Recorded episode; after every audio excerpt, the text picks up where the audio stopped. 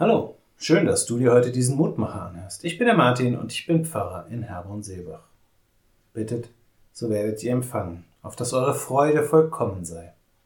Manchmal, da fordert Jesus mit dem, was er sagte, ordentlich heraus. Denn entspricht das, was ihm da in Johannes 16, Vers 24 in den Mund gelegt wird, unserer Erfahrung? Klar, wo wir bitten, da haben wir meist größere Chancen, auch etwas zu bekommen, als dort, wo wir diese Freundlichkeit unterlassen und stattdessen fordern. Aber Jesus geht es jedoch nicht einfach um ein freundliches Miteinander. Wenn er von Bitten und Empfangen redet, dann hat er doch unsere Beziehung zu Gott im Blick. Und wie oft haben wir Gott doch schon um Sachen gebeten, die wir dann nicht bekommen haben. Und ich meine gar nicht das neue Lego-Set oder den Millionengewinn, sondern Gesundheit für uns und für andere. Frieden und vieles anderes, was doch so wichtig wäre in dieser Welt. Ja, es wäre schön, wenn es so einfach funktionieren würde. Oben werfen wir unsere Bitten ein, drücken den richtigen Knopf und bekommen unten das raus, was wir uns wünschen. Wie ein Automat, an dem wir uns holen können, was wir wollen.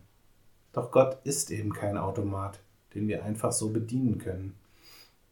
Er ist vielmehr ein Gegenüber, das uns im Blick hat, das genau weiß, was wir wirklich brauchen, das unsere Wünsche und Sehnsüchte kennt.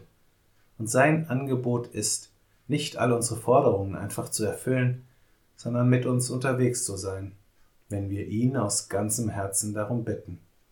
Du nahtest dich zu mir, als ich dich anrief und sprachst, fürchte dich nicht. Die Losung aus Klagelieder 3, Vers 57 führt es uns deutlich vor Augen.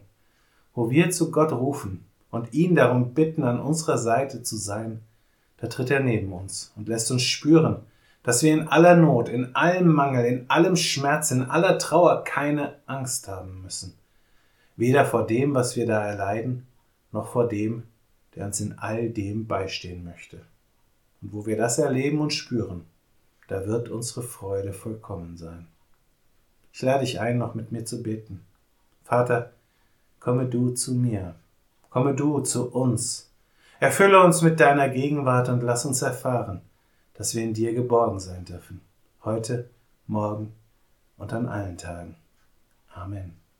Auch morgen gibt es an dieser Stelle wieder einen neuen Mutmacher. Für heute wünsche ich dir nun einen guten und gesegneten Tag. Bleib gesund, aber vor allem bleib behütet.